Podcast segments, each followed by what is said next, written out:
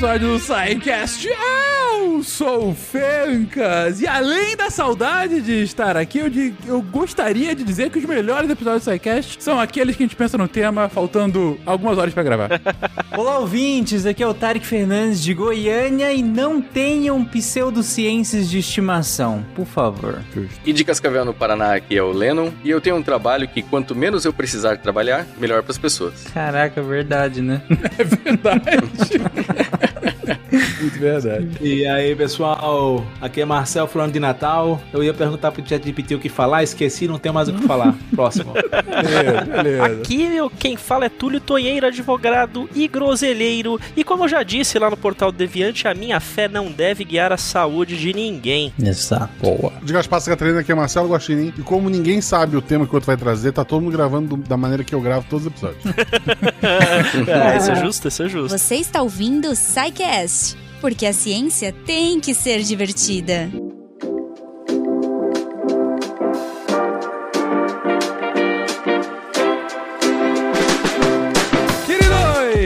Começamos mais um SciCast. Esse é uma, uma- vai ser um exercício um pouquinho diferente. Na verdade, a gente pensou, olha, tem vezes que a gente, na verdade, a ampla maioria dos SciCasts, a gente faz uma, o que chama de pauta fria, né? É um tema que você pode gravar e sair em qualquer momento porque é um tema mais universal, que não é datado, então não, não importa quando sai. Hoje, pelo contrário, vai ser de temas quentíssimos. Vai ser, ou como a gente apelidou carinhosamente, vai ser um spinzão de notícia. A gente convidou algumas pessoas que já gravam um spin, que estão antenadas com as suas respectivas áreas, para trazer aqui algumas novidades, né? O que, que elas têm visto de interessante nas suas áreas, na, na ciência como um todo, mas é claro, especificamente nas suas áreas, não só para trazer aqui como a gente faz sempre no spin de notícia, aliás, se você não assina, fica aí a oportunidade para assinar o spin de notícia, porque essa é a premissa deles, mas para compartilhar com pessoas que não são das áreas, para que haja troca e para que haja maior aprofundamento de cada um dos temas. E, como disse o Guache agora, uma parte da brincadeira é a gente não avisou quais seriam os temas de cada um. Então a pessoa vai trazer, a gente vai saber na hora e assim como vocês ouvintes vai às vezes saber sobre o que está acontecendo e tentar se informar e entender cada vez mais e aprofundar um pouquinho no tema. E aí, gente, quem quer começar? Diga aí, Guache. Eu, eu queria começar dizendo, Fencas de host, o campeão voltou.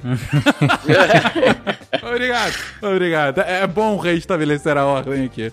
Mas enfim, quem começa, gente? Bom, vamos lá então. Então vou começar. Pra quem tá acompanhando aí os trabalhos da nossa querida Natália Pasternak, tá envolvida aí em uma discussão sobre a inclusão aí da religião na medicina. E dessa vez a gente tá falando de uma inclusão direta mesmo na, na- no negócio, né? A notícia que eu tô trazendo aqui pra vocês como notícia de spin foi é, baseada aqui num artigo publicado pela, né, pela, pela própria Natália numa coluna que ela faz no jornal O Globo, chamada Hora da Ciência. E nessa coluna, no- nesse texto, né, titulado Religião não é medicina, ela estava discutindo a diretriz número 46, que seria de uma recente resolução do Conselho Nacional de, de Saúde, que ele tem como interesse trazer, né, e equiparar religiões de matriz africana e seus locais de culto como equipamentos de saúde pública. Não sei, alguém daqui já chegou a dar uma olhada nesse texto? Chegou a ver alguma coisa nesse sentido? Sim. Olha, eu olhei e achei bem interessante, assim como outras pontuações da Natália recentemente. Tá bastante sentido, só que infelizmente no Twitter já viu, né?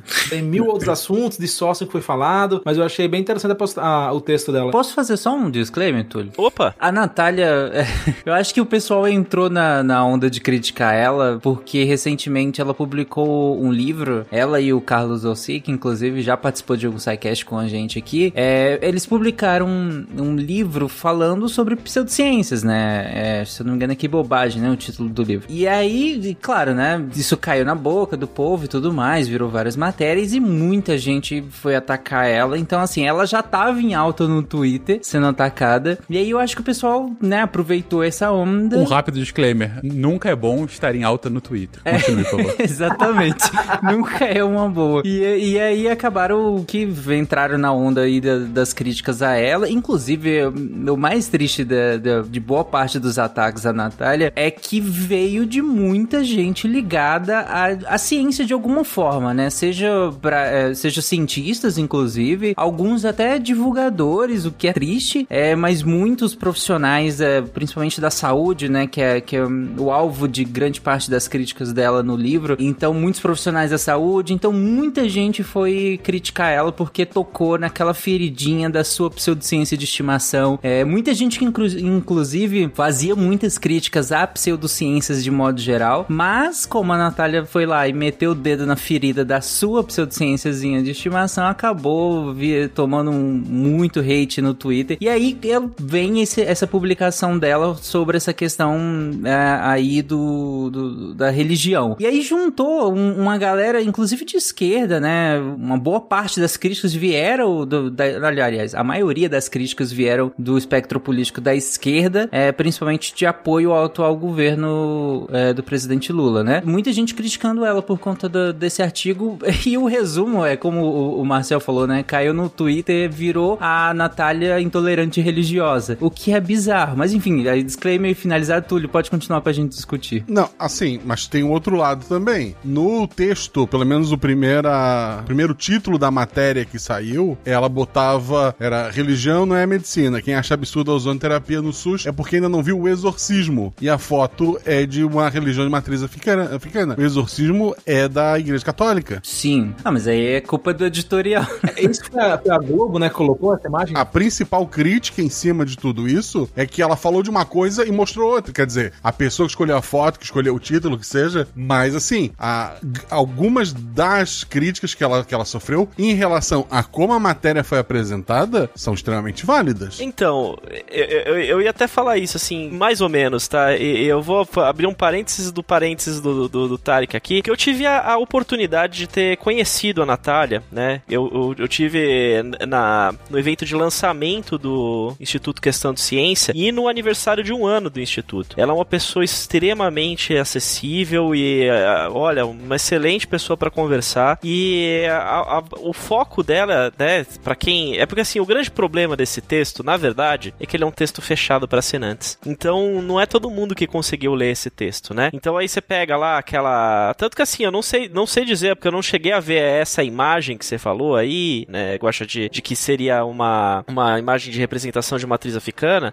porque a imagem que eu vejo, que pelo menos que não sei se foi atualizado, era de uma mulher é, no- rezando. Era simplesmente uma mulher rezando, uma mulher branca. Então, o que acontece é o seguinte, eu, eu acho que o ponto fundamental, eu acho, tudo isso é o que o Tarek falou no começo, né? Não tem a pseudociência de estimação, porque na hora você pode ser o maior cientista do mundo. Quando tocou na tua estimação, e você, você- todo o seu, seu ceticismo vai pro saco porque você quer defender a, a tua questão, né? Assim, eu, eu acho que houve um, um Eu não sei se foi um equívoco, mas o editorial ter colocado essa imagem em um período que parece que morreu uma pessoa importante. da- Exato. É, Exato. tem esse foi contexto, de né? mau gosto. Mas ao mesmo tempo, eu não acho que seja aleatório e nem que tenha a ver com o exorcismo. Por quê? Embora tenha que se citar as religiões de matriz africana, porque foram elas que estão na diretriz, então tem esse link. A Natália não começa falando que religião de matriz africana não é medicina. Ela fala religião não é medicina, fala de todas. E no final menciona o exorcismo. Então esse link de que ela quis dizer que na religião de matriz africana tem exorcismo, ele é muito forçado. Quem quer criticar ela encontrou um modo de criticar. Mas a crítica que ela faz é a todas as religiões. É, é bom, inclusive, colocar qual é o ponto de crítica do texto daqueles que não leram pra entender o contexto. Exatamente, é isso que eu quero falar. Né? Porque assim, como toda notícia de internet, todo mundo só lê a chamada, né? Só lê a manchete e não lê o texto, né? Por isso, não, assim, vamos lá. O texto é fechado, como tu mesmo falou. E por isso tem que se ter um cuidado quando tu escolhe a chamada e a foto. E eu concordo com Os você. jornais todos estão usando muito da tática de caça-clique, de Sim. que falem mal, mas falem de mim. Então, assim, o jornal, ele errou. Verdade. É, lembrando que não é o autor do texto que escolhe, né? Nem a manchete, É. nem a imagem, né? A, Exatamente. a escolha foi feita pra gerar essa loucura toda, incluindo, nem pensaram na, na própria a Pasternak, se ela não, não- se se foi realmente o editor que escolheu, fizeram já sabendo o burburinho que ia dar. Sim. Porque a, a escolha é extremamente infeliz pra ser tão aleatória. Exatamente. Sim, sim, concordo. Mas vamos, vamos colocar aqui só para poder contextualizar vocês sobre o que, que esse texto trata. A gente teve aí a aprovação relativamente recente de uma resolução do Conselho Nacional de Saúde. É a resolução de número 715 de 20 de julho de 2023. E ela fez ali, ela, ela deu, dispôs sobre algumas orientações estratégicas para o plano plurianual e para o plano nacional de saúde. E dentre essas questões ali tem um anexo 2 que ele faz as orientações para esse plano, né? E como deveria ser, e ele tem lá no item 46 essa questão. E aí ele coloca o seguinte nesse item 46. Ele tá escrito assim, eu, eu acho que é importante falar, ler esse textinho aqui só para vocês poderem entender. Ele tá assim: reconhecer as manifestações da cultura popular dos povos tradicionais de matriz africana e as unidades territoriais tradicionais de matriz africana, terreiros, barracões, casas de religião, como equipamentos promotores de saúde e cura complementar do SUS, num processo de promoção da saúde e primeira porta de entrada. Até aí, maravilha. Só que aí ela entra na questão de para e, e de espaço de cura para desequilíbrio mental, psicossocial, alimentar e com isso respeitar as complexidades inerentes à cultura e os povos tradicionais de matriz africana. Então, o, o, o grande ponto aqui é e que a Natália contextualiza, ela fala, né, que religião não é não é medicina, religião não é ciência, mas não é que ela, ela tá querendo dizer que a religião não deve ser respeitada, mas sim que você pode dar duas visões para essa resolução, né, para essa diretriz que foi aprovada pelo Conselho Nacional de Saúde. A primeira, que seria a melhor de todas, seria com, como até ela pega um exemplo aqui de um, de um caso que aconteceu na Nigéria, em que eles usaram dos espaços religiosos e fizeram é, alianças com os líderes religiosos dentro do, da Nigéria para que aqueles espaços de reza, que eram espaços de, de culto, onde havia a, a construção da, da, daquele hábito comunitário, para ser um lugar de promoção da saúde. Então eles levaram agentes de vacina para ir lá vacinar logo depois da prática religiosa, ali mesmo, fizeram as promoções e assim eles conseguiram em janeiro de 2023 uma cobertura de 100% de cobertura vacinal no país, né? Uhum. Na região. Só que o grande ponto é o seguinte: legal, eles conseguiram isso, mas o que essa resolução abre e abre margem é reconhecer que as próprias práticas da religião são práticas de medicina. E isso entra, in,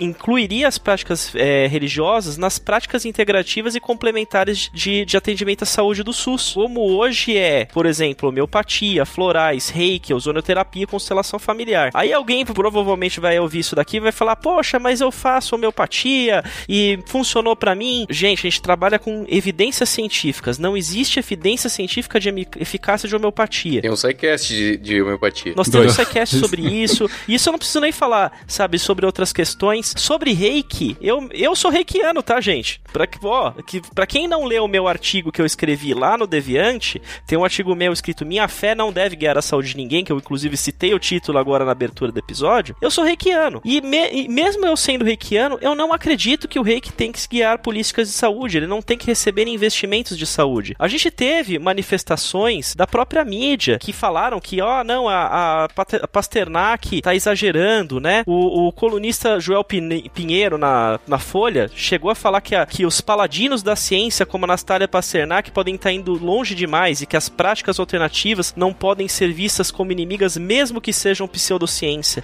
não dá, gente. Pseudociência é ruim. É, é, é, se, se no mínimo, no mínimo, o que tá acontecendo é desvio de dinheiro público indo para poder financiar projetos de pseudociências que não têm eficácia. E aí você vai falar, e, e esse dinheiro poderia estar tá sendo empregado para poder prover saúde com, com evidência científica para quem precisa. E esse dinheiro não tá lá. Aí falta medicamento, aí falta é, leito de hospital, vai faltar espaço para poder fazer um transplante, uma internação por, por, por um câncer, alguma coisa do tipo. Então, não existe pseudociência que seja é, inócua, que não tenha efeitos quando ela é aceita pelo governo. Principalmente, e aí é que entra o ponto da, da crítica da Pasternak, que ela fala, né? Uma vez você abrindo uma porta, você abre uma porteira. Porque se de uma hora você está reconhecendo as religiões de matriz africana como hum, práticas de saúde, as práticas religiosas são práticas de saúde, então qualquer prática religiosa precisa ser considerada prática de saúde, porque na nossa, na nossa legislação, pela Constituição, nós precisamos ter, uh, nós temos o princípio da igualdade. E a igualdade religiosa também entra nisso. Então, quando ela fala que se vocês acham que vocês não viram o que pode ser um exorcismo ser reconhecido como prática de saúde, e ela usa exatamente essa, essa frase, né? Se você ela fala, ela oh, fala oh, quem acha não precisa nem ir no exorcismo, cura gay. Exatamente, cura gay. Então assim, cura hum. gay agora é ciência, porque ela faz parte de uma religião. E acabou. E não tem discussão. Você não precisa ter estudo de pares, você não precisa ter método científico para nada, porque uma resolução diz que é assim que tem que ser, entendeu? Uhum. Então assim, o que a Natália disse faz todo sentido dentro, quando a gente analisa dentro do contexto da administração pública. A administração pública não pode beneficiar beneficiar nenhuma religião, embora a gente sabe que muitas vezes beneficia, né? Mas ela não deveria poder beneficiar e uma vez que ela beneficie uma, ela tem que abrir a porta para todas receberem o mesmo benefício. Por isso que não existe essa história, porque quando a gente fala de isenção de impostos, por exemplo, né, para templos religiosos, essa, essa isenção ela se aplica para qualquer templo religioso, seja ele de, de uma religião cristã, católica, protestante, seja por, um, por uma religião de matriz africana. Então, uhum. é, é, isonomia, é igualdade. E vai, e aí eu, eu, isso abre realmente uma porta gigante para que atos que a gente sabe que são prejudiciais, que a gente tem evidências científicas de que são prejudiciais, podem ser usados para poder justificar visões políticas e visões de convicção pessoal, de é, ética interna desses grupos religiosos, para serem entendidos como ciência. E isso é extremamente perigoso. É, eu acho que tem essa questão de que ah, a pseudociência é inócua e tudo mais. Isso é um grande mito, na verdade, né? Pelo contrário, eles têm bastante evidências científicas, estudos, inclusive, que mostram que a adesão a tratamento convencional ele é, tende a ser reduzido quando há uma terapia complementar. Sim. E assim, eu tenho exemplos próprios, evidente que exemplo não é evidência científica, né? Mas minha mãe, por exemplo, quando teve diagnóstico de câncer, a primeira coisa que ela fez não foi ir pro médico, foi procurar outros modos místicos de se curar. E infelizmente, quando foi se tratar, já estava avançado, não tinha mais tempo. Então você, as pessoas, em vez de procurarem a medicina tradicional assim que tem algum sintoma, Sim. ela acaba protelando isso e chegando em um momento muito mais complicado. Isso quando não faz mais de um tratamento diferente e acha que o que vai salvar é o outro. Esse negócio de, ah, tô fazendo só pra ter a consciência, isso nem sempre vai ter o efeito de uma adesão adequada, tomando os remédios corretos na hora correta e tudo mais. É, eu concordo inteiramente com o que você tá colocando aqui, Marcel. É, é pessoalmente, eu, eu acho que, que, que, seria uma besteira que a pessoa fosse pra. É, a gente já falou isso tantas vezes aqui, se, se medicina. É, é, se medicina alternativa, alternativa a, funcionasse, não seria alternativa, né? Então, assim. Mas isso é uma opinião pessoal. Agora, o ponto, Natália, e é, e é o ponto principal aqui, é que é, não cabe ao Estado regular se você individualmente quer procurar essa prática. Eu uhum. não faria isso, eu não aconselharia isso, eu não aconselharia ninguém a fazer isso. Mas não, não cabe ao Estado falar, você não pode fazer isso. Se você quiser, você pode fazer isso. Uhum. O ponto dela é que não cabe ao Estado pagar por essas práticas. Utilizar de práticas sem comprovação científica para uti e, e, utilizar o, o, dinheiro público. O seu dinheiro, o seu imposto tá pagando potencialmente pela cura gay. Uhum. É, no limite, é isso que tá sendo discutido aqui. Então, assim, se você pessoalmente acha que homeopatia é o melhor para você, para sua família e tudo mais, eu pessoalmente vou discordar, mas assim, é a sua vida. Eu gostaria muito que você se informasse mais sobre isso para ver que homeopatia é uma besteira, mas beleza, é a sua escolha, é a sua escolha individual e a gente vive num país em que isso é permitido. Agora, o que eu não quero é que você utilize o meu imposto para que outras pessoas possam usar essas bobagens. E, e não é só uma questão de, ah, porque eu discordo disso, eu não quero que o imposto seja utilizado. Não é, não é esse ponto. Não, se fosse assim, a gente poderia ter uma discussão maior sobre se a gente vai ter exército ou não, porque eu discordo de ter um exército. Não é essa a questão. A questão é que o Estado, ele tem que ter critérios racionais para como ele vai alocar o dinheiro que é finito. E a partir do momento que eu começo a utilizar critérios místicos e não comprováveis, vale qualquer coisa. Uhum. Qualquer coisa. Vale quem gritar mais alto. Cara, para isso começar a escalar, talvez não no governo de agora, mas e se volta um governo que apoia muito um. Como era o governo anterior? Você tinha uma liderança evangélicas juntas com o governo anterior. Uhum. É, isso era comprovado. E daí para que cura gay vire política de Estado, gente, você já tem uma resolução falando que isso é possível agora. E que veio de um governo de esquerda. E, e isso, na verdade, eu vou colocando assim um ponto, nós temos diretrizes bem definidas, tanto na Constituição quanto nas leis gerais, né, que, que regem a administração pública, e isso vai totalmente contrário a essas leis. Na verdade, vai até em um movimento contrário ao que a gente teve aí pós-pandemia. Pós-pandemia, a gente teve, e, e agora, né, que a gente teve aí, quando, principalmente agora recentemente, quando foi discutido sobre os planos de saúde, né, e o rol da ANS, da, um dos pontos que foi colocado, que entrou tanto no julgamento, na, que, nos, nas questões que passaram pelo, pelo Poder Judiciário, quanto nas normas que depois foram posteriormente aprovadas, de que para poder ser alguma coisa coberta pelos planos de saúde fora do rol da ANS, precisaria de comprovação científica, precisaria ter algum artigo científico que demonstrasse a eficácia daquele tratamento. Então, quer dizer, se de um lado a gente está seguindo de acordo com a ciência, a gente está correndo atrás dessas comprovações científicas, do outro a gente está absolutamente rejeitando, e aí nisso eu concordo perfeitamente com a Pasternak, com que ela fala, isso é populismo, isso daí é simplesmente um jogo político, né? Pra poder é, é, tentar abranger de forma assim uma, uma fatia da população que aquele governo tá fazendo, você tá abrindo realmente uma porteira e rejeitando princípios da, da administração como isonomia, igualdade, moralidade administrativa e montes outros princípios que isso daí torna uma resolução dessa absolutamente ilegal. Significa que isso daí vai ser derrubado? Não sei. Eu espero que sim. Eu espero que sim. Espero que isso daí caia na mão do judiciário e que eles derrubem a aplicação desse tipo de política. O que é interessante é só que a gente tem um órgão no SUS que, que ele justamente regula tudo que entra pro SUS. Tudo que entra como prática pro SUS precisa ter um, alguns critérios mínimos. E um deles, óbvio, é comprovação científica, né? De benefício. É porque na hora que você vai colocar lá na balança quanto o Estado vai investir naquilo e quanto que aquilo tem retorno, esse retorno ou essa balança é medida justamente pelo nível de evidência científica que você tem naquela prática. Mas aí é bizarro porque as práticas integrativas, elas meio que não passam por isso. Elas simplesmente esse critério, que é um critério de uso de tudo que entra pro sistema único de saúde, não é válido para essas práticas, porque essas práticas não têm nenhum tipo de comprovação científica, mas ainda assim elas estão lá no SUS como práticas integrativas. Vocês sabem que no passado eu já parei para pensar e eu já discuti isso com algumas pessoas, se não seria interessante nós termos isso embaixo do guarda-chuva do SUS e do, do né, dos, dos conselhos de saúde, Ministério da Saúde, etc, para fim de regulamentação dessas práticas para evitar o curandeirismo. Hoje em dia eu já penso de forma diferente. Eu já acho que realmente isso não pode ficar embaixo desse guarda-chuva, porque exatamente essas, que, essas questões geram uma legitimidade uhum. institucional para essas questões que não pode acontecer, porque além da, da, da questão de, de,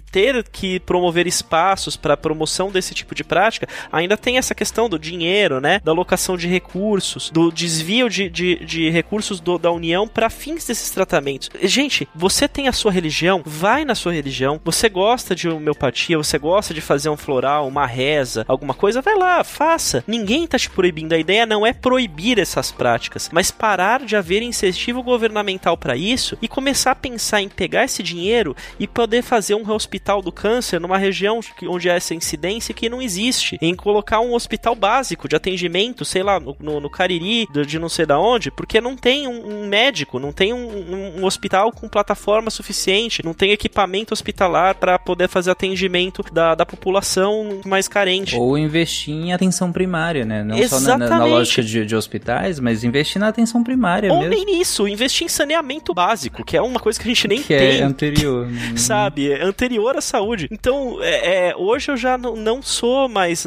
Eu já não considero mais isso uma boa ideia, porque eu realmente vejo um, uma, um gasto de um esforço governamental com coisas que não tem evidência. E se não tem evidência. E, e, e, e, aí que tá o ponto. É, também entramos naquela questão, né? A gente estava indo tão bem em termos de, de, de, políticas públicas, como por exemplo o caso do, do, do julgamento do aborto de feto anencéfalo, né? Onde isso também foi levantado. Ah, mas aí pode abortar, não pode, qual que é o momento de, do, do surgimento da vida, né? E aí entrou-se toda a questão religiosa. E a gente tem que lembrar, nós vivemos no Estado laico. Estado laico não significa Estado livre da influência da religião. Ele, a, a religião existe, mas para guiar a vida das pessoas, as ações públicas não podem ser pautadas pelo pensamento religioso. Então, naquele caso, eles falaram: olha, independente da sua religião considerar que a vida nasce da concepção, que a alma está na, já no zigoto, isso não importa, porque o que importa é, juridicamente, nós temos um critério para definição da vida ou da expectativa de vida, né, para os direitos do nascituro, e uma pessoa com um anencéfalo não teria essa capacidade de, de, de viver. Então, permite-se o, o, aborto, né, como uma, uma exceção de aborto legal. Acho que tem outro ponto importante também de colocar, que é algo que eu repito bastante, vocês devem ter ouvido, eu já coloquei em spin, em texto meu, mas como sempre tem um ouvinte novo, é bom repetir. Não é necessariamente importante conhecer o mecanismo de atuação de uma intervenção para medir seu efeito. O que eu tô querendo dizer com isso? Uhum. Não, porque você não sabe se tem espírito, se tem anjo, se tem outra dimensão, se tem energia. Para você saber se uma intervenção, para você investigar se uma intervenção funciona, o mecanismo não é necessariamente relevante. Pra vocês terem uma noção, o escorbuto, que matou bastante gente, né? A primeira volta ao mundo em um navio, quase que toda a tripulação morreu de escorbuto, né? E quase 100 anos antes de descobrirem o que era vitamina C e isolarem ela, já se sabia alguns frutos cítricos, por causa da vitamina C, eles curavam e tratavam escorbuto. Então, saber como alguma coisa, como um tratamento, um medicamento, uma intervenção, o que for, saber que tem um efeito positivo ou negativo, não depende de compreender o mecanismo. Então, a defesa de que, ah, o meu jeito místico funciona e você não pode investigar porque você não acredita, você não tem como identificar a energia, o espírito, isso não é necessariamente relevante. Então, todas as questões místicas é possível investigar se elas têm efeito, ainda que eu não conheça ou não entenda o mecanismo de ação dela. Exatamente. Inclusive, até falando sobre o reiki, né? No caso, eu sou reikiano. Quando eu, eu fiz o meu texto no, no Deviante, eu citei o reiki porque ele foi é, utilizado como uma. Foi, foi é, feito um estudo pela Fiocruz falando que o reiki teria sido é, efetivo no tratamento de depressão e, e outros é, transtornos em, em relação ao período de pandemia. E foi feito reiki à distância, onde não há nem a presença das pessoas, foi só tudo pela internet por telefone, né? Então, assim, lendo estudos feitos certos, né, que eu, que eu cito nesse artigo que eu vou deixar linkado para vocês, sim, o reiki não tem evidência de efetividade. É, assim, é, é feito, é, não existe nenhum parâmetro além do que uma eventual escutativa ou outras questões com, com um, um raciocínio social poderia levar a uma melhora dos pacientes. Então, se tem uma situação como essa, a minha fé, eu acreditar que reiki existe, eu acreditar nas energias do reiki, etc., não pode guiar uma política pública, não pode guiar um estudo de uma universidade, como, como é foi o caso da Fiocruz, e me, principalmente não pode um estudo que, pior ainda, foi feito com oito pacientes, ter uma afirmação falando que reiki cura transtorno depressivo, né? Então, é, é, a, a, quando a gente pensa nisso, a gente, sabe, me choca, isso realmente mexe comigo, porque é, é, é dinheiro público sendo jogado no, lá, no lixo, é lixo, basicamente. Quem quiser entender um pouquinho mais sobre Estado laico e, e ouvir uma, uma fala muito legal, so, foi uma sustentação oral feita no, no julgamento sobre ensino religioso, tem um xará meu chamado Túlio Viana. Ele tem um canal no YouTube e ele tem alguns vídeos que fala sobre o assunto. Eu vou deixar dois linkados para vocês. Eu, assim, querendo só fechar um, um, assunto, tem um conto breve do Paulo Coelho, que é a história de dois videntes. Não sei se vocês conhecem. Resumidamente, um, um sultão vai estar em uma guerra civil na. tu vai dar spoiler dele. mesmo? Ele chama. Pô, o, te, o texto é, pô, é antigo. Ele chama um vidente, daí o vidente diz pra ele: Olha, o senhor vai viver bastante para ver os seus filhos mortos. E o sultão manda matar o vidente e chamar um segundo. E o segundo diz: Olha, Deus te deu uma vida tão longa que tu vai ultrapassar a geração dos teus filhos e vai chegar na geração dos teus netos. E ele foi recompensado. A ideia desse. Os dois videntes será a mesma coisa. A gente tem que tomar muito cuidado, por mais que a gente aqui, ah, porque as pessoas têm que ler a matéria inteira. Se a gente quer divulgar ciência, se a gente quer é, divulgar as coisas para as pessoas, não só a ciência, a gente tem que entender. A maioria das pessoas não vai ler. Ignorar essas pessoas é criar um cenário cada vez pior pra gente. Foi escolhida uma imagem ruim, foi isso criou todo um problema é, em cima de um texto. O fato dele não ser acessível para as pessoas ir lá descobrirem o que está escrito nele só piorou a situação. Então, por mais que seja uma, uma coisa, eu sou absolutamente contra pseudociência se misturar é, nessa parte do, do SUS, mas quando eu, eu vi a matéria, não consegui ver a matéria, vi só a chamada e a foto, eu fiquei totalmente contra qualquer outro assunto que fosse dado daquilo ali, porque tudo que eu tinha acesso era uma escolha ruim de, de, de um conjunto de uma imagem ruim com, com, as palavras. Então tem que se tomar cuidado, não é só, ah, porra, ela não tem culpa, etc e tal, foi o editor, foi aquilo. A gente tem crítica sim, porque cada vez pior a situação vai, vai ficar. E quanto mais a gente deixar passar, pior vai ficar. Sim, é só. É, é, essa é, é, é, assim, é o meu ver dessa história toda. Concordo, concordo plenamente. A gente, como comunicador, a gente também é responsável por aquilo que a pessoa recebe. Lógico, se as nossas palavras forem deturpadas, é, pode acontecer, né? Mas é, sim, nós temos responsabilidade e eu acho que é, não sei de quem foi a, a responsabilidade pelo erro, né? Dessa forma de comunicação. É, os textos da Natália e né, do, do Carlos Orsi, seja no, no, no, no, site né, do Instituto Questão de Ciências, eu ainda não tive a oportunidade de ler o livro, mas eu sei que ele tem algumas coisas bastante fortes né, na comunicação, mas a gente precisa ser mais claro. E, como você bem disse, é, divulgação científica ela é feita para informar. É, e aí, quando a gente informa de, de, de, forma agressiva, a gente, tá, a gente acaba desinformando também, né? Ao mesmo tempo de nós desinformamos e a gente falha nessa nossa responsabilidade. Concordo com você, boa crítica. Mensagem acertada, meio nem tanto. Vamos ao próximo. Gente, próximo tema aqui? Eu posso ser o próximo. Bora. Vamos lá. Alguém com um tema mais leve, né? Porque o meu também vai deixar todo mundo. Hoje vai ser dia de porrada.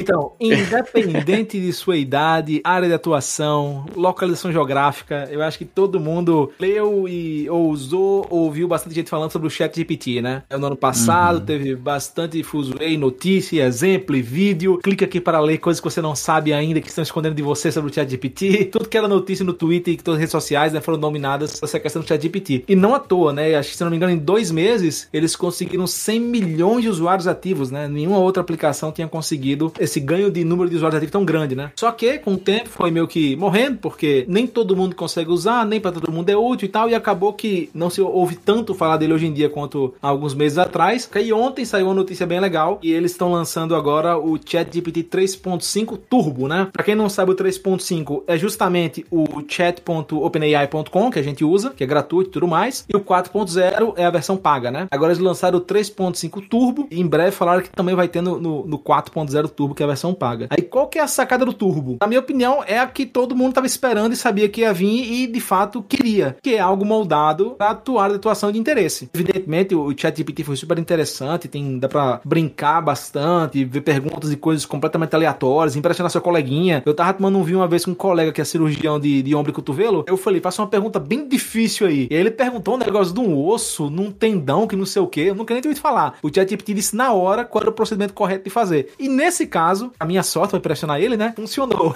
Mas em vários outros casos, inclusive nas tecnologias que eu uso no trabalho, o ChatGPT, ele é péssimo. E assim, ele não é só péssimo ao ponto de falar uma pergunta errada, né? Ele inventa um, um bocado de coisa que se você não souber direitinho Sim. do que é o assunto, você viaja na maionese e é enganado, né? Tem um caso muito interessante que apareceu no Twitter, inclusive, que era um cara fazendo uma pergunta pro ChatGPT sobre o Nextflow, que é uma ferramenta de orquestração de pipeline de dados, certo? Ele achava que existia uma limitação e ele faz uma pergunta como resolver isso. Eu acho esse exemplo fantástico, mostrar as limitações do ChatGPT, porque ele acreditou no que o cara tava falando, criou um universo onde aquilo era verdade, preparou uma solução pro problema, e o engraçado é que além do problema não existir, ainda que existisse, a solução que ele deu tava errada. Então, assim, é péssimo, né? Ah, eu discordo que ele é péssimo.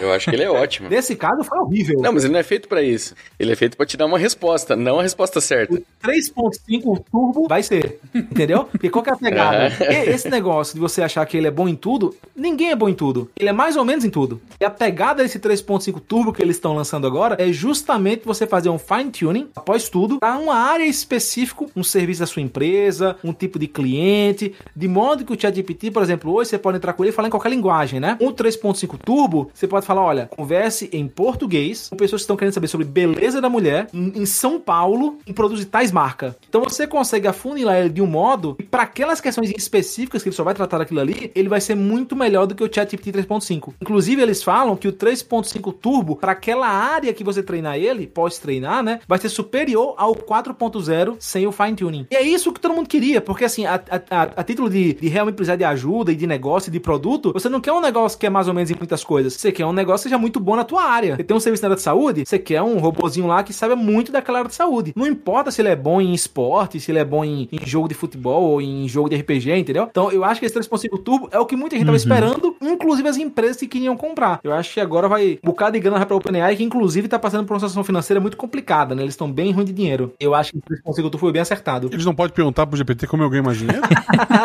Então, eles até podem. Eu já fiz isso, inclusive. o turbo, né? É o turbo. Turbo, como ganhar mais dinheiro? Ele vai te responder, cria uma pseudociência. Rapaz. Vai vender cogumelo do sol. Mas assim, o ponto do chat GPT é que ele, na verdade, o pessoal ele tratava tratou É, ele como um oráculo, né? O pessoal pensava nele assim como, como assim, o detentor de todas as informações de tudo do universo.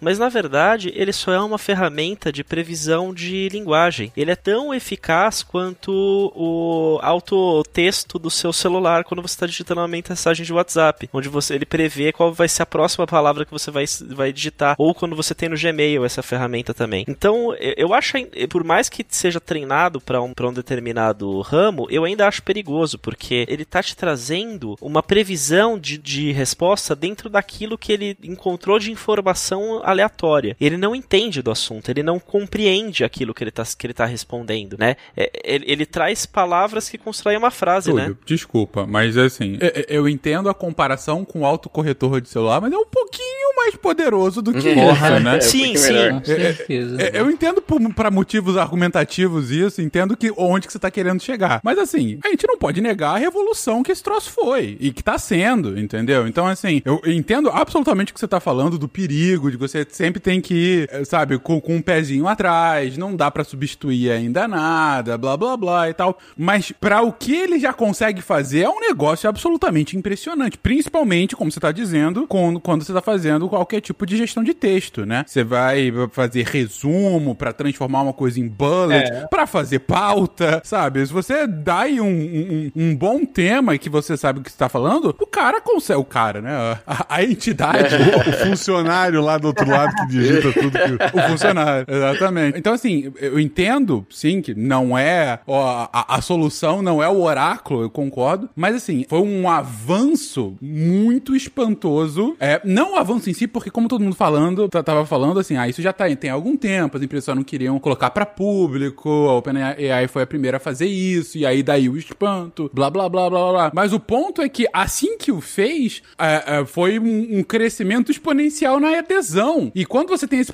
crescimento exponencial na adesão, você tem usos que não eram pensados originalmente para empresa. E daí vem as APIs utilizando, vem os serviços que estão utilizando junto com elas, vem outras aplicações já pro, pro, pro mercado, pro mercado mesmo, desde para marqueteiros até para tradutores, sei lá. E aí você começa a, a, a extrapolar. Então, quando eu ouço essa notícia do, do Marcel, que, que eu não tinha ouvido ainda, eu falei, olha, é, é um avanço interessante justamente para uma empresa que tá que revolucionou, mas que tá passando dificuldade, assim como boa parte das empresas tech, né, nesses últimos dois anos. Mas enfim, só queria comentar que é um pouquinho mais poderoso que o autocorredor de celular. Um coloca que Deus te elimine e o outro pode realmente te eliminar um dia.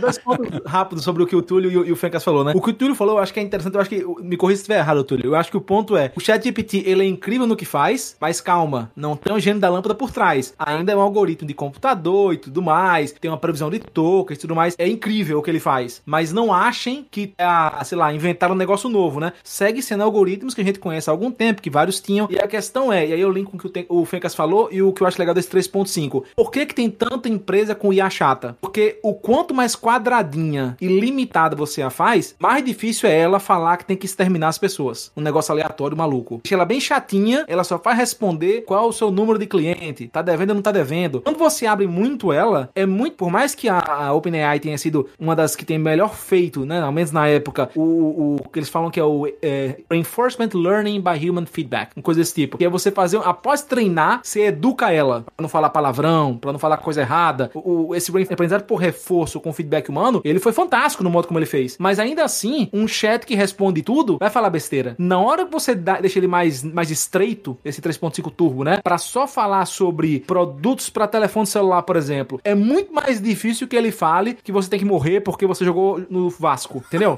É, mas só que essa comparação com o Oráculo ali eu achei interessante, porque na verdade, se você comparar com o Oráculo do Matrix, tem muito a ver. Porque lembra da Oráculo do Matrix que ela falava não a verdade, mas aquilo que você precisava ouvir. E, e, tipo, o, o ChatGPT, ele é criado pra fazer texto. Só que ele faz tão bem que dá a impressão das pessoas, para as pessoas que elas estão conversando com uma outra pessoa. E numa, num diálogo do dia a dia, as pessoas não vão pegar e inventar uma coisa do nada assim, né? Não, pelo menos não a maioria das pessoas. E, e te falar uma coisa nada a ver, né? E aí, então a expectativa das pessoas que usam o ChatGPT é que a resposta que vem muito bem escrita, que ela seja verdade. Então é, é- é o erro do usuário de achar que ele faz uma coisa que ele não se propõe a fazer. É, é- é o exemplo que aconteceu, né, com aquele advogado nos Estados Unidos que usou o ChatGPT para escrever uma petição, né? E ele mandou isso, ele, ele pediu é, pro ChatGPT a trazer pre- é, precedentes de casos judiciais que o Trouxe que não existiam. Então, como uma ferramenta de linguagem, é aquela coisa, um martelo é muito bom para marte- martelar pregos, ele é excelente, mas você não vai usar um martelo para poder é, parafusar, entendeu? Então, como ferramenta de desenvolvimento de linguagem, como a gente bem, bem colocou, para poder desenvolver o texto, para você trocar a forma de um texto, trocar um texto é, é, por extenso por bullet point, ou como eu já usei para trocar é, poesia, é, prova, prosa por poesia, ou vice-versa, ou como no caso dessas da do 3.5 Turbo aí que se propõe, que são geradas especificamente para poder atender a determinados interesses, onde você, por exemplo, coloca um prompt lá, como a gente tem hoje no DAWI, né? Cria uma imagem de uma pintura de uma tartaruga voadora, sei lá, alguma coisa assim. Você pode colocar, crie uma tabela, né? Uma codificação por uma tabela de Excel para poder realizar X operações, né? Sendo uma ferramenta treinada para uma especificidade, maravilha, sou de acordo. Eu acho uma, uma ferramenta fantástica e, eu, e a minha comparação com o, com o autocorretor, logicamente, foi uma provocação, mas o, o ponto é que ela não vai te trazer respostas sobre o objeto acurado. Podem haver erros por falha de interpretação na relevância daquele assunto é, ou em qualquer coisa. Eu tenho muito medo do uso dessas AIs para diagnóstico exatamente pela falta de, de observação dos, das minúcias que um ser humano vai observar, como o comportamento de, do paciente ou coisa do tipo. Sei lá, eu, eu, sou um pouco cético com o uso dessas ferramentas no futuro que o pessoal tá tratando como se fosse o próximo Messias aí. Túlio ludista, é isso que eu entendi aqui agora. ludista? Sim. Sim, ludista. Quer destruir as máquinas, você não quer o progresso. Ah, eu entendi nudista. Eu, eu entendi nudista. Eu falo, é, não, não, eu, eu, estou vestido. Não, eu estou não, esse é o guacho. é. Exato, tá muito quente, gente. Eu vi um tweet muito engraçado. Era o cara falando, o professor dizendo, né, não, que eu, eu, teve um aluno que fez um trabalho, eu coloquei no chat GPT perguntando se ele tinha escrito o trabalho, e ele falou que sim. E aí quando eu fui encurralar o aluno, ele falou, não, não eu não usei o chat GPT, eu paguei uma pessoa pra fazer, só se ela usou o chat GPT. A defesa. Bom, tecnicamente está correto. O, o chat GPT, ele tá entre a Oráculo do Matrix e o Akinator. Ele tá ali. É, boa. Boa, boa, boa. ok. Próximo tema? Ok. Vamos lá. Então agora, já que a gente tá no clima lá em cima, né? Até pegando o que o Túlio falou antes, né? Sobre o uso de pseudociência, coisa. Imagina se eu usasse no meu trabalho numerologia, por exemplo, né? É. Ah, quem, que... quem foi o culpado, né? Ah, vou usar aqui o cabalístico, o número cabalístico. Mas enfim, eu acho que o que tem de recente aí na área da perícia criminal, é, é, inclusive no meu caso, tem um lado bom e um lado ruim. É, o lado bom é que eu participei da perícia, que é o da, daquela explosão aqui no Paraná, não sei se vocês acompanharam, Putz. numa cooperativa. Putz, pode crer. E, é, então, a, assim, a parte ruim é que eu não posso dar muito detalhe porque o laudo ainda não ficou pronto, mas eu acho que é interessante a gente entender, assim, é, vários aspectos dessa, dessa situação, né? É, primeiro, como que a gente ataca um, uma situação desse tamanho, né? Como que a gente faz um... É, então, pro, pro ouvinte que não sabe, enfim, a, na, faz... Um, agora no sábado vai fazer um mês, no sábado do dia 26, datando o episódio, é, vai fazer um mês da explosão numa cooperativa no Paraná, na cidade de Palotina. É, tiveram vários mortos, pessoas feridas e tal. E, assim, é, a, o tipo, né, da, da, explosão ali e do acidente é uma coisa até relativamente comum, só que na forma de incêndio, que são incêndio em silos agrícolas, né? Uhum. Em grãos. Que às vezes as pessoas não sabem mais aquela, aquele pó que os grãos geram, eles são explosivos, né? Porque você imagina, né? É, pra você colocar fogo numa churrasqueira, por exemplo, você usa o carvão, um pedaço de lenha, né? Então, assim, tem muita energia na matéria orgânica. Só que quando você tem um, um tronco, por exemplo, é muito mais difícil você fazer ele acender. Agora, se você cria ele, é, quebra ele em gravetos, ele acende muito mais fácil, porque ele tem uma área de superfície maior para reagir com oxigênio uhum. e queimar. Então, se você transforma isso no pó, então, a, a facilidade para esse material reagir é muito maior. Então, se você tiver uma concentração mínima, essa poeira se torna explosiva. E infelizmente foi isso que, que gerou aquela explosão ali na, na, cooperativa. Como elas também iniciaram nos túneis, né? Então, existem algumas literaturas que tratam disso, né? Como que é o comportamento depois que, que se inicia uma explosão desse jeito. É, a onda de explosão vai lá e levanta mais poeira ainda se tiver disponível. E aí a concentração vai para concentração ótima. Enfim, você gera uma catástrofe gigantesca, né? E assim, é, quando você está trabalhando num local desses, você está envolvido com muitas equipes diferentes, né? Você tem corpo de bombeiros, tem polícia militar, tem a equipe da perícia, é, você tem ali o CIAT que está tentando fazer o atendimento das pessoas ainda com vida e tudo mais. Então, para fazer toda essa coordenação,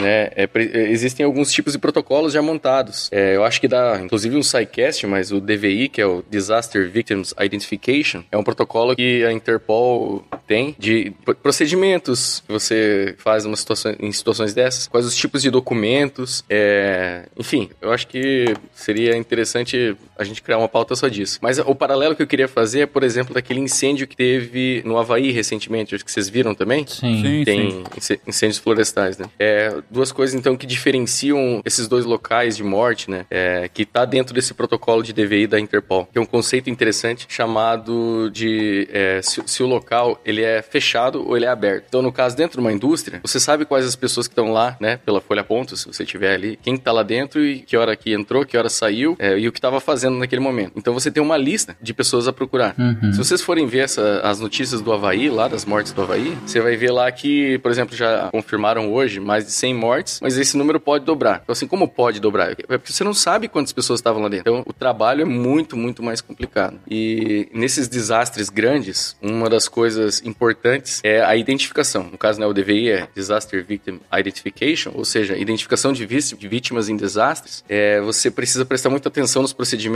para você não perder é, materiais que possam te ajudar a reconhecer, a, a, identificar uma vítima. Eu não sei se vocês é, sabem a diferença de reconhecimento e identificação. Hum, não. Não. não. Olha que, que eu estudei isso na época da faculdade, mas não vou lembrar agora. Então, o, o reconhecimento é, é, inclusive uma técnica que era usada antigamente, que é você pegar uma pessoa conhece, que conhece a provável vítima, ela vai lá, olha e fala, não, essa é, se é meu irmão ou esse é minha mãe, enfim, é você reconhecer, né, utilizando a sua memória, os seus sentidos, né? Agora, a identificação é você usa métodos objetivos, criteriosos para fazer uma identificação oficial. Identificação, por exemplo, a arcada dentária, né? Seria o identificação nesse caso, né? Isso, é, é, esse é um tipo de identificação. Então, quais são os principais que a gente tem? Primeiro, que é o mais simples e mais barato e, e mais confiável, é, e depois eu vou explicar por que mais confiável, é o das, das papilas digitais, né? Dos, das impressões digitais. Então, esse é, é, o mais fácil de ser feito. Se vocês é, prestarem atenção na, nas digitais de vocês, vocês vão ver que esses risquinhos, eles meio que se interrompem e se dividem em dois. Vocês já prestaram atenção nisso? Se você prestar atenção nas linhas, eles bifurcam. Então, tem nesses pontos de bifurcação, você mapeia ele, né? O teu software, enfim, você mapeia onde que esses pontos estão e comparam com o que você tem de registro, né? Então é assim que é feita a, a comparação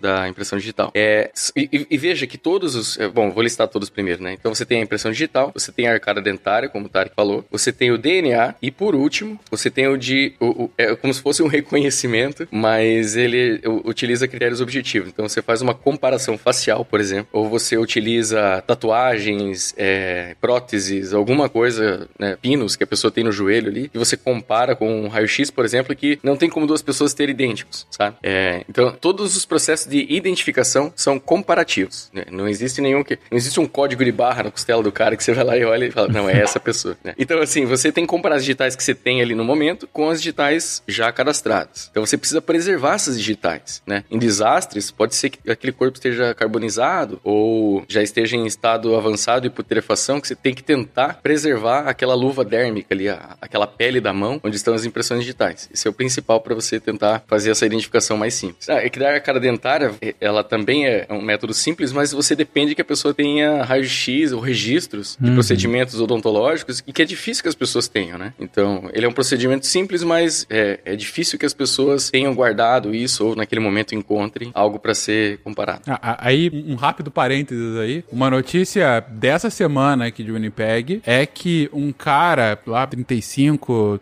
30 e poucos anos, ele foi dado como, como morto num incêndio aqui ah, na cidade e teve um reconhecimento justamente pela arcada dentária, né? Porque o corpo estava quase todo carbonizado. Isso foi ah, há umas seis semanas, né? Semana passada ele apareceu na porta da mãe dele. Viu? Caramba. e aí Nossa. virou um escândalo na, na, na, polícia aqui, porque falando que nunca tinha acontecido isso, e é claro que a família tá puta, né? Hum. É, com o que aconteceu. tá feliz, né?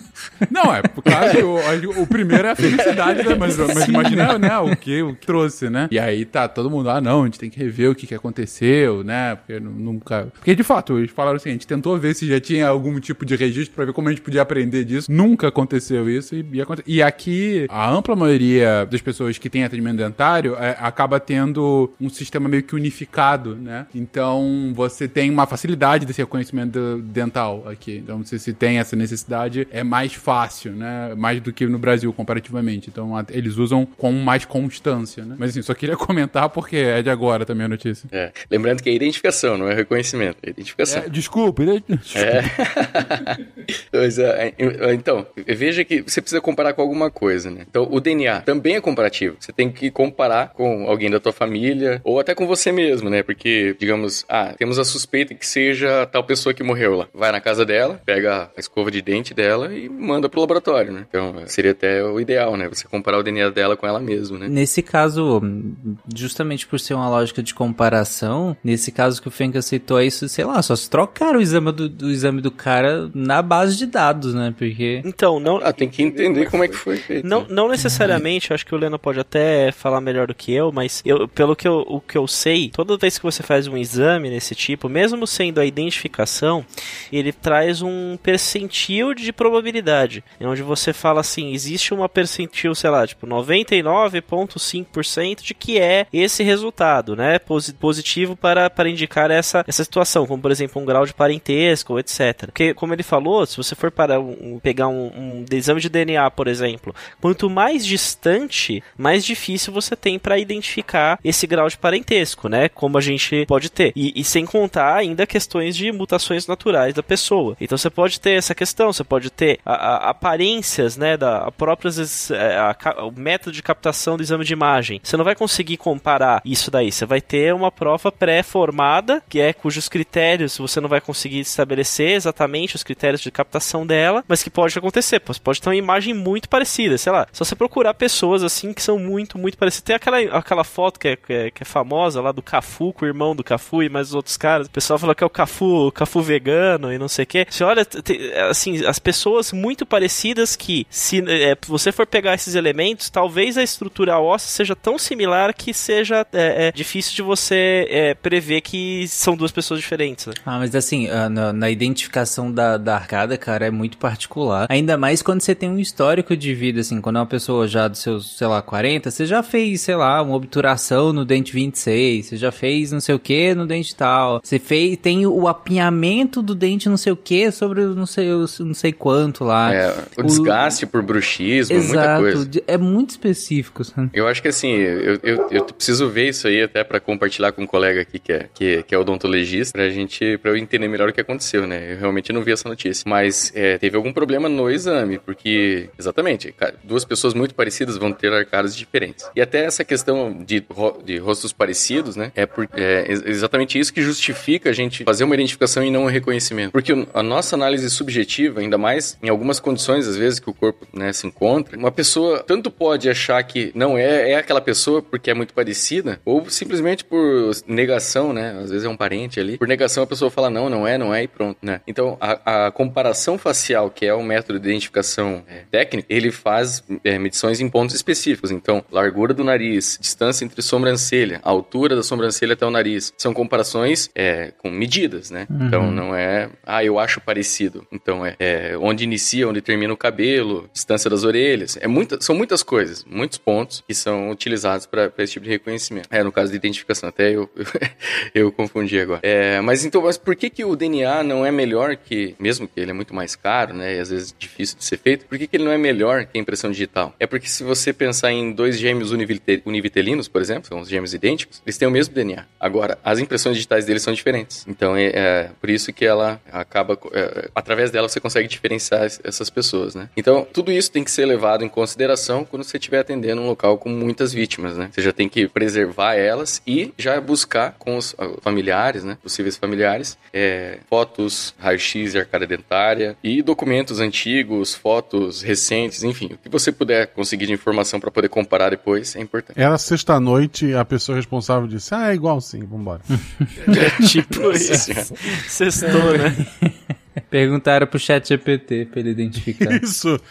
é a mesma cada dentária, o chat GPT. É, sim. É, é, é igual, gente. Tá aí um excelente é, e... uso de inteligência artificial para evitar erro humano. É verdade. Ah, é, isso você tá me lembrando, inclusive, Lennon, a, o, o, todo o trabalho que teve em Brumadinho e Mariana, né? Que foi justamente nessa, nessa mesma linha. Exatamente. Inclusive, a perita que que trabalhou em Brumadinho. Ela tem treinamento em DVI, ela, foi ela que me deu aula no curso de formação. Ela é colega minha da, da Polícia Científica do Paraná. Uhum. Então, um abraço pra Paty aí que trabalhou em Brumadinho.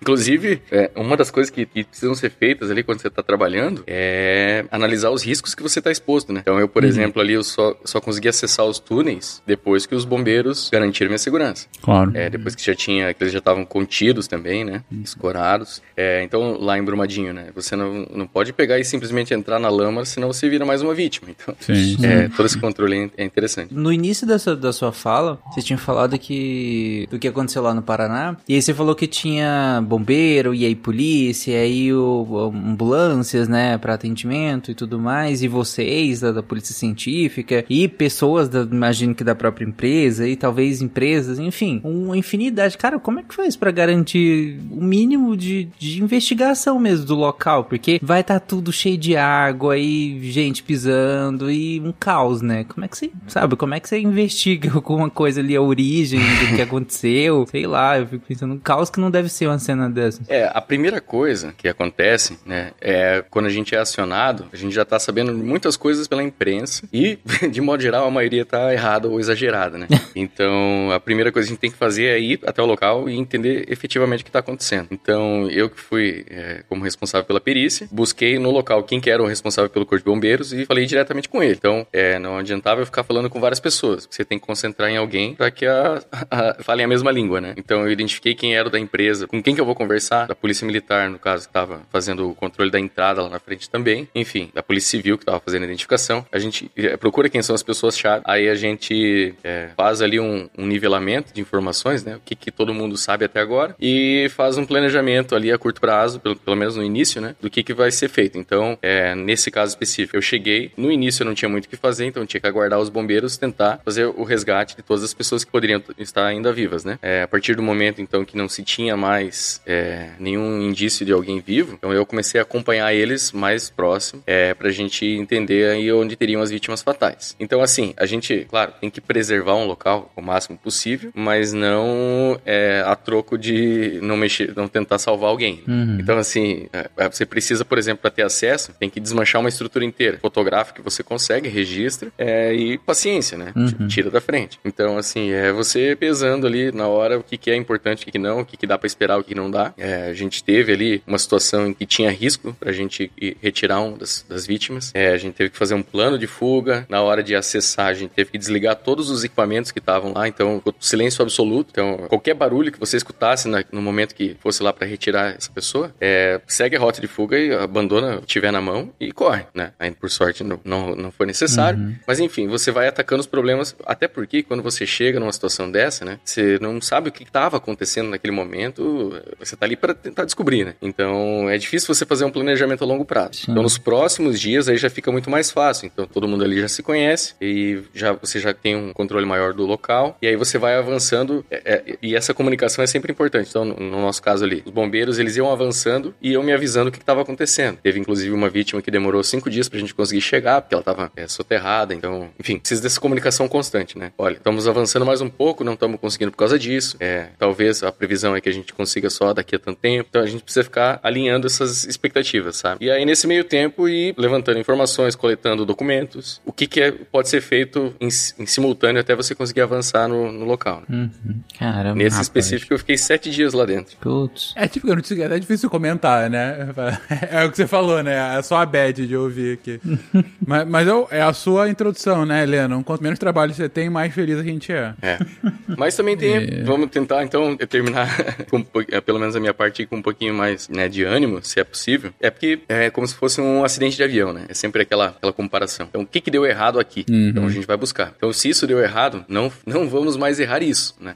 Podemos errar outras coisas, mas isso não podemos mais errar. Então, por isso que a gente tenta fazer o nosso trabalho da forma mais criteriosa possível, com critérios objetivos, científicos, que é para que isso gere informação para que esse tipo de acidente nunca mais aconteça. Ou, no caso, né, que, que os responsáveis recebam a, a, a sua punição devida, né? É, porque aí a gente entra também naquela questão, poxa, você só vai lá para poder pegar os cacos dos problemas? Sim, mas é importante, né? E- e- são esses detalhes que fazem com que a gente consiga buscar responsabilizar as pessoas envolvidas, né? E, e pelo menos dar algum tipo de, de retribuição é, inclusive até não só penal, né, em eventualmente prender alguém que seja responsável, mas é, civilmente para poder estabelecer indenizações e é isso que é o trabalho importante. É, é, eu acho muito, muito importante, muito justo, embora com certeza muito sofrido, né? É, e tem a questão ainda assim, né, como a gente tá lidando com vidas humanas, com pessoas, né, que, que perderam a vida ali, mas que tem uma família que tá ali na angústia, né, de poder se despedir, enfim, né. Então a gente dá bastante ênfase nos inícios dos trabalhos para tentar tirar todas as pessoas que estavam ali. Depois a gente vai focar então na parte técnica e da dinâmica e possíveis causas, né, e responsabilizações. Mas naquele, naquele primeiro momento ali é tentar tirar todo mundo e entregar para as famílias, né. Beleza. Nesse clima.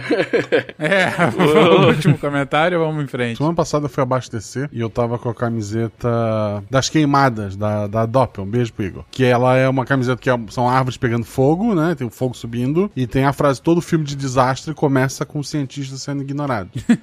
Aí eu tava com É camiseta, tranquilo, fui abastecer o carro, que pode dar errado. E o frentista botou lá o negócio pra encher a gasolina, ficou olhando pra minha camisa. De repente ele fala: Tem acompanhado os jornais? Aí eu, puta, ferrou, né? Assim, al- alguma coisa. Ele, tu viu do incêndio no, no Havaí? Aí eu falei: Vi.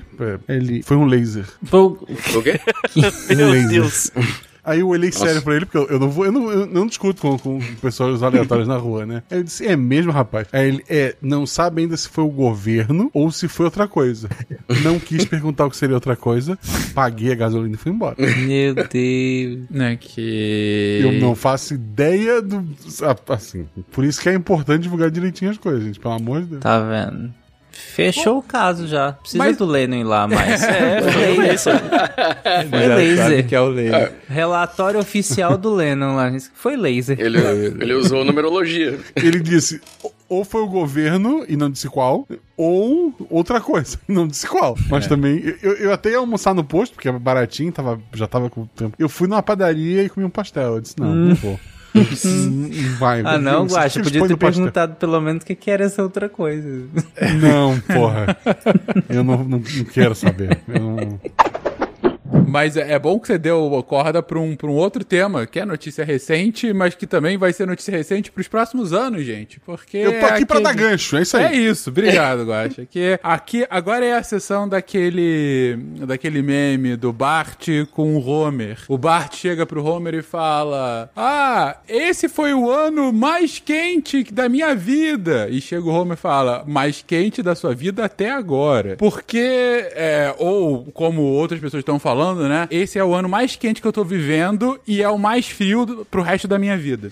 Porque a gente é, é, notícia no mundo inteiro, né, no início de agosto, que julho de 2023 é o ano é, é o mês registrado mais quente da história. é, se você for pegar uma, a média global de temperatura, né? Ele teve uma temperatura média maior, é, 1,12 graus Celsius maior do que a média ah, pré-industrial, né? Que é o que, ah, ah, que, que se coloca aqui como, como o- o- a média, né? Na, na hora dessa computação. A gente tem um registro sólido me- é, mês a mês há 174 anos, né? Então é uma base histórica interessante. Claro que do ponto de vista geológico não é a mesma coisa, mas mesmo geologicamente falando, a gente talvez não consiga ir tão fino como mês a mês, mas a gente tá vivendo os anos mais quentes da história da Terra dos últimos 800 mil anos e com uma, com uma Um, causa hoje já em conteste, que é a ação humana no meio ambiente, que é tá, que tá gerando, inclusive, é, efeitos drásticos, né? Mudanças climáticas e eventos, é, evento, intempéries extremas, como foi o caso ah, do Havaí, como está sendo nesse momento, na verdade, nesse verão todo, ah, tanto nos Estados Unidos continental, como principalmente aqui no Canadá, nesse momento que eu tô falando, é, tá tendo já há mais de uma semana queimadas na província de British Columbia em algumas das províncias do norte do país, né? Que são províncias menos habitadas, mas que fizeram, inclusive, com que a capital dessa, dessa província tivesse que ser totalmente evacuada. É uma cidade pequena, 20 mil pessoas, mas 20 mil pessoas tiveram que sair das suas casas porque o incêndio estava chegando na capital daquela província, né? E isso é...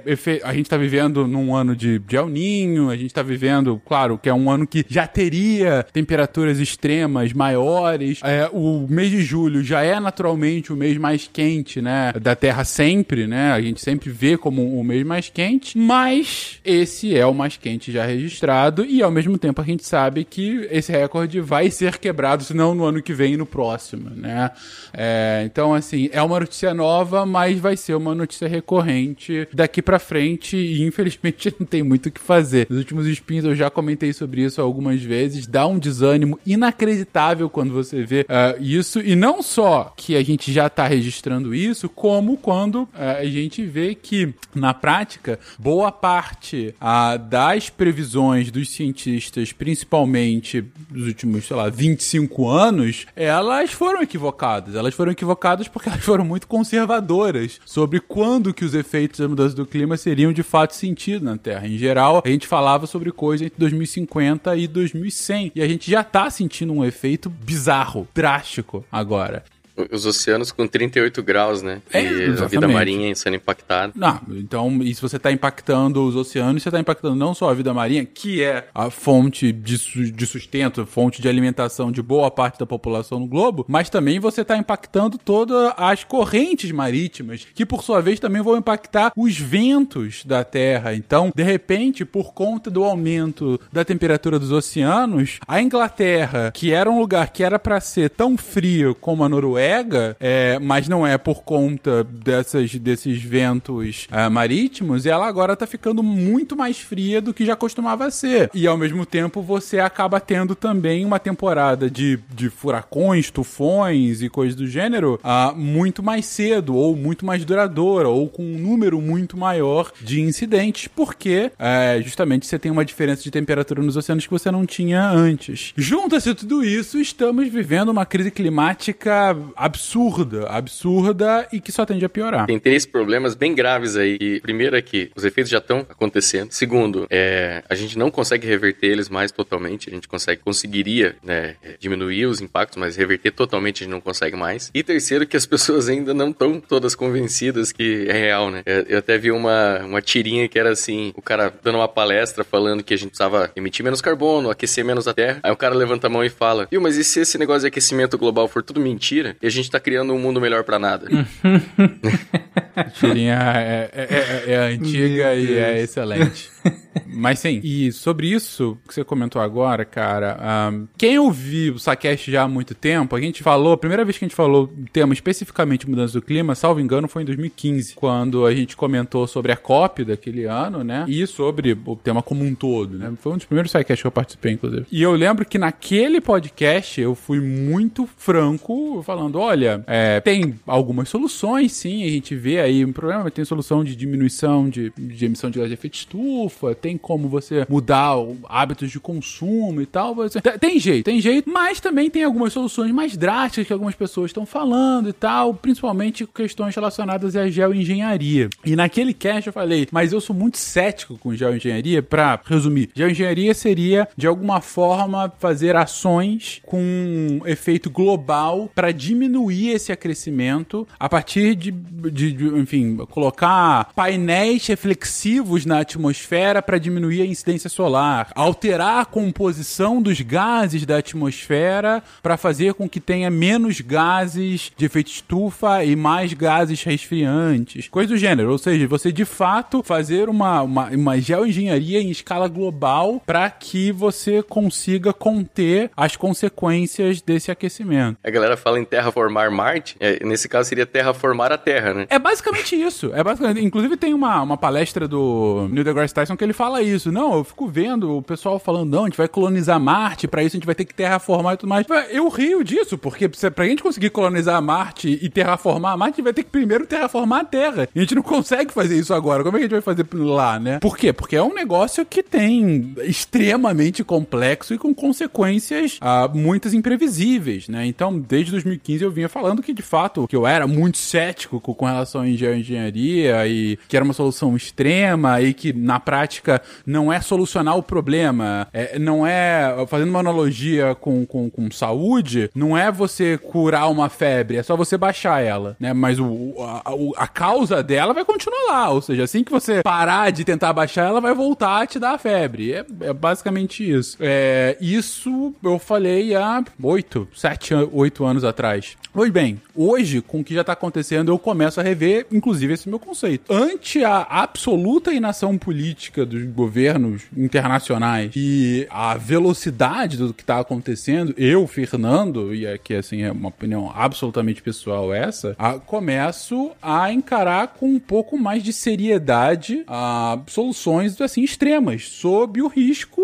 de não sei o que, gente. Sob o risco de a gente já estar tá chegando ao aquecimento. A gente tinha colocado, a meta política era um aquecimento máximo de 1,5 graus Celsius até o final do século, baseado em níveis pré-industriais. Esse último mês foi 1,2 em 2023. É. Eu acho que isso dá um pouco o tom de onde é que a gente tá. O, o problema é que a gente ainda tem, né, pessoas que, que utilizam do, do, do método científico para poder justificar suas pautas, né, como você bem colocou, e que infelizmente ainda rejeitam a existência, né, da, não só a, a existência do aquecimento global global quando o cara olha, mas ontem nevou na Patagônia, sabe? É tipo, olha como não existe aquecimento global, né? Ou que o aquecimento global não é causado pelo homem, falando que ah, a Terra já teve períodos onde houve alta de temperaturas e o homem também não existia na época, né? Quando a gente tem evidência, a gente tem a, a, as demonstrações disso é, de forma empírica, né? É, de forma clara, com, com tanto com, com registros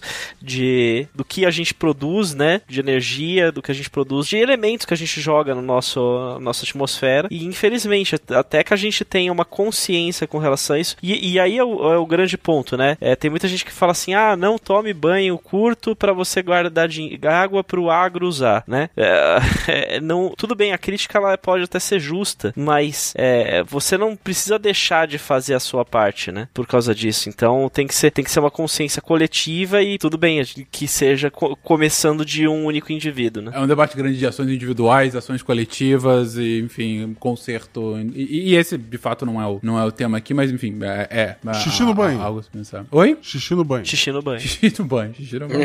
enfim, algum outro comentário aqui, gente, agora que eu já falei um pouquinho mais sobre Apocalipse? É, é, eu acho que, que tá um tema gostoso, né? É, todo mundo feliz, Não, esse, assim. Esse cast aqui tá o clima ótimo. hoje né? tá... É. O Marcel, que falou sobre a inteligência artificial que vai nos dominar, foi o tema mais leve de hoje. Ah, sim. Foi. nos eliminar, tal qual nos os corretores.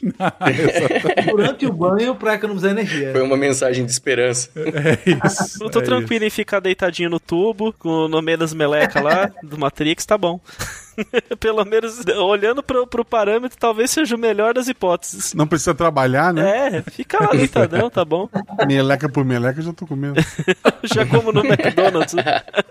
e nesse clima gostoso, com temas leves, em que a gente queria trazer o que estava acontecendo com a ciência e de repente a gente sai aqui com um pouquinho mais de depressão, a gente encerra o programa de hoje. Mas enfim, trazendo pautas sem dúvida importantes, que merecem ser discutidas, que merecem ser de conhecimento de vocês. Como eu já disse no início, se você quiser acompanhar um podcast mais ou menos como esse, mas com mais monólogos e um pouquinho mais curtinho, ouça o Spin de Notícia, que diariamente traz para você as últimas novidades da ciência e que em grande parte das vezes não é tão depressivo como foi o cast de hoje. Às vezes é, também, e a gente tá triste falando. Mas sabe, Fecas, eu acho que o, o ponto é, por mais que a notícia possa ser ruim, a gente pode encarar isso de uma forma positiva, porque quando a gente tem conhecimento, quando, quando a ciência chega na gente, a gente tem ferramentas para mudar e melhorar. Então, por pior que seja a situação, saber é, é o primeiro passo pra gente conseguir mudar alguma coisa. Ah, sem dúvida alguma. É muito melhor a gente ser informado do, do, do, da nossa desgraça do que simplesmente ela acontecer e olha, que coisa, né? Não. E a gente ficar vivendo um mundo de fantasia, né? Mas se você quiser viver num mundo de fantasia, escuta RP Guacha, gente. É aí, pronto.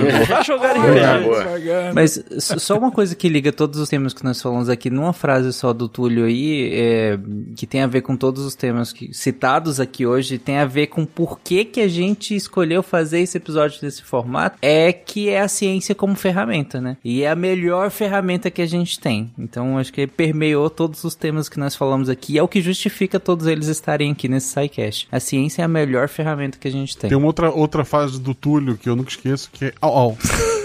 Ninguém pegou essa referência. Referência. Ai, um beijão pro meu, pro meu xará peludo, cara. Que bonitinho que é o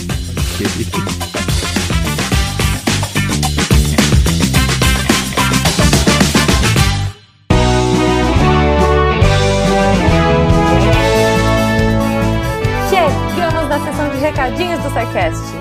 Sou a Jujuba, passando aqui só para avisar que se você ouvinte quiser ajudar o projeto a continuar divulgando ciência de forma divertida, você pode através do PicPay, Padrim ou Patreon. Além do SciCast, você ajuda a manter outros projetos da casa e a manter o site também, com a nossa produção diária de textos incríveis. Caso você ainda não tenha visto, a gente editou o patronato para esse ano. Temos novidades bem legais esperando por vocês. Os nossos lindos patronos que apoiam e amam o projeto tanto quanto a gente. Os links vão estar aí no post. Fora isso, se você quiser entrar em contato com a gente para dúvidas, sugestões ou, enfim, recadinhos quaisquer, é só mandar e-mail para contato@sicast.com.br. Por hoje é só e eu encontro vocês na semana que vem. Tchau.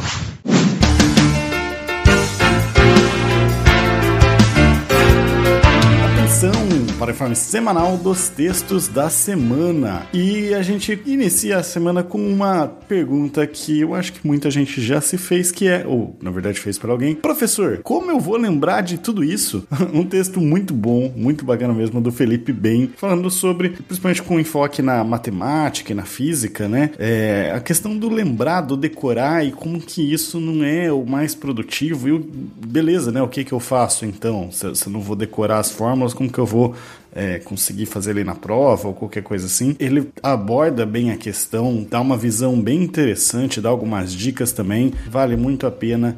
E ainda nessa questão de academia, né, de ter aulas, o João Vitor Nizer na quarta-feira traz o texto Fraude Científica no Brasil. Ele se inspirou em dois é, filmes, né, de certa forma, que é o é, The Man Who Faked Human Cloning, né, o homem que forjou a clonagem humana, e o outro, o homem que quase forjou seu caminho até o prêmio Nobel. Essas são duas séries, na verdade, de vídeos sobre fraudes científicas. E aí ele pensou, mas e no Brasil, né? Será que tem fraudes científicas no Brasil? E decidiu fazer esse texto para abordar. Não vou dar spoilers, vão lá para dar uma olhada como que tá as fraudes científicas no Brasil. É sexta-feira um assunto que tá sempre na mídia, que aquele texto bom para você entender melhor e para você passar para os colegas que precisam entender melhor, da Samantha Martins. Afinal, o que é o El Ninho? Por que estamos falando tanto sobre ele? O texto está muito claro, assim, ela aborda de uma forma bem objetiva, bem didática o que, que é o El Ninho, quais são os efeitos que a gente vai ter. Então você não pode perder esses textos e mais, muito, muito mais que tem no nosso portal Deviante lá em www.deviante.com.br. E se você também quiser se tornar um redator Deviante, pode mandar um e-mail para contato@scicast.com.br. Vim ajudar a gente a tornar a ciência mais divertida, vim entrar para nossa equipe de Deviantes. Eu sou o André Trapani, pensando em como que eu vou lembrar de apagar a luz da Torre Deviante.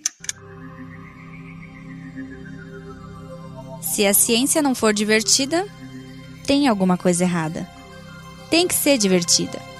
A coisa mais divertida que tem é a ciência.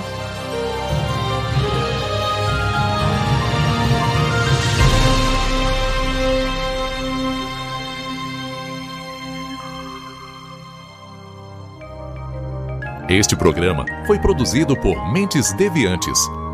deviante.com.br Este programa foi editado por Tapcast. Edições e Produções de Podcast.